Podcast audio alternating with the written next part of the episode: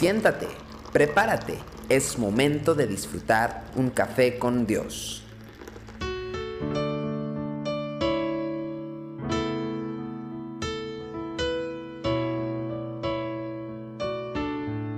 Gracias por estar una vez más en Café con Dios. Mateo 16, capítulo 22 al 23 es un pasaje muy bueno en el que nos enseña algunas cosas importantes a usted y a mí. Entonces Pedro, tomándolo aparte, comenzó a reconvenirle diciendo, Señor, ten compasión de ti, en ninguna manera esto te acontezca. Pero él volviéndose dijo a Pedro, quítate de delante de mí, Satanás, me eres tropiezo porque no pones la mira en las cosas de Dios, sino en las de los hombres. ¿Qué palabra? No sé cómo hubiera reaccionado yo o cómo hubiera reaccionado usted si su pastor o alguna palabra le dice, quítate delante de mí, Satanás. Algunos hubieran huido llorando. Pero Pedro no lo hizo. Pero además nos deja una enseñanza muy importante.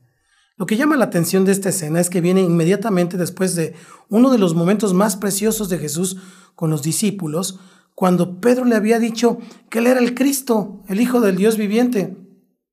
Esa revelación no había sido el fruto de deducciones ni de estudios teológicos, ni el resultado de un estudio cuidadoso de la escritura, no, era algo que le había sido revelado a Pedro por el Padre. Jesús se lo dijo, no te lo reveló carne ni sangre. Pero poquito tiempo después encontramos a Pedro en una postura que demuestra una increíble falta de discernimiento y una profunda incomprensión acerca de los propósitos del Padre para el Hijo. Pedro pretendía impedir el cumplimiento de la palabra de Cristo y, estaba anunciando que él iba a ir a la cruz y que tenía que sufrir muchas cosas y luego fuera muerto en manos de los escribas y los fariseos. La escena nos revela una verdad acerca de la vida espiritual y es que en la misma persona podemos encontrar la más extraordinaria espiritualidad como también las más marcadas manifestaciones de carnalidad. La verdad es que conviven dentro nuestro las dos realidades, y nuestra capacidad de caer nunca va a terminar. Aunque se han hecho una serie de conjeturas acerca de quién era la persona que estaba describiendo Pablo en Romanos 7, no es descabellado creer que estaba hablando de su propia realidad. Todos hemos visto en nuestro interior la misma interminable lucha entre la carne y el espíritu. Por ejemplo, en Romanos 7, 19 al 21, el apóstol Pablo decía, porque no hago el bien que quiero sino el mal que no quiero, eso hago. Y si hago lo que no quiero, ya no lo hago yo, sino el pecado que mora en mí. Así que queriendo yo hacer el bien, hallo esta ley, que el mal está en mí. De esta observación podemos hacer dos reflexiones. Primero, como hijo de Dios, nunca confíes que estás libre de caer y de caer de una forma estrepitosa.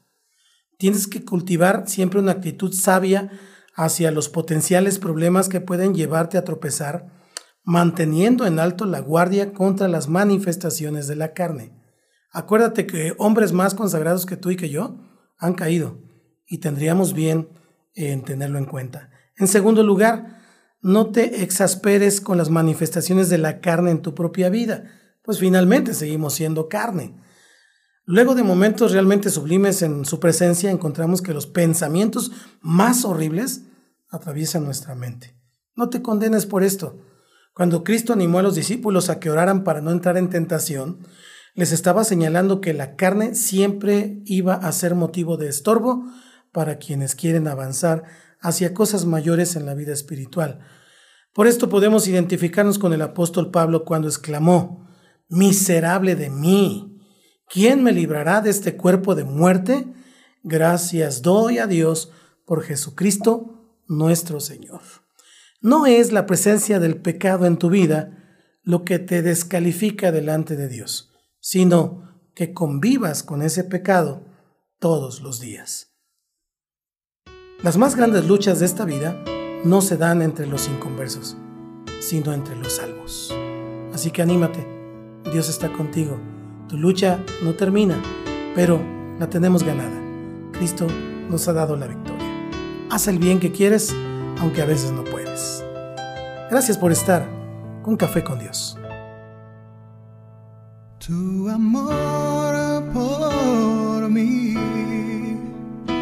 Es más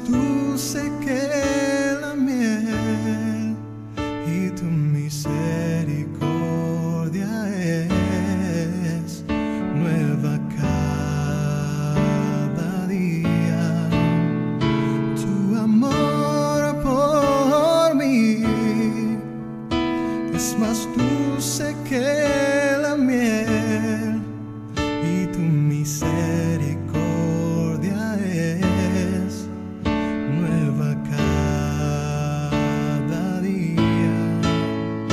Es por eso que te alabo, es por eso que te sirvo, es por eso que te doy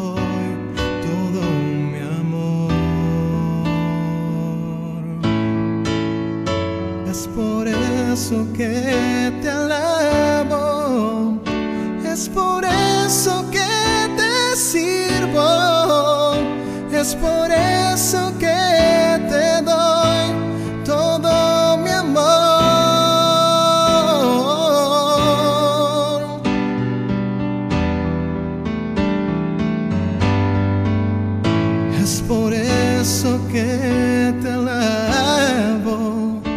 es por eso que te sirvo, es por eso.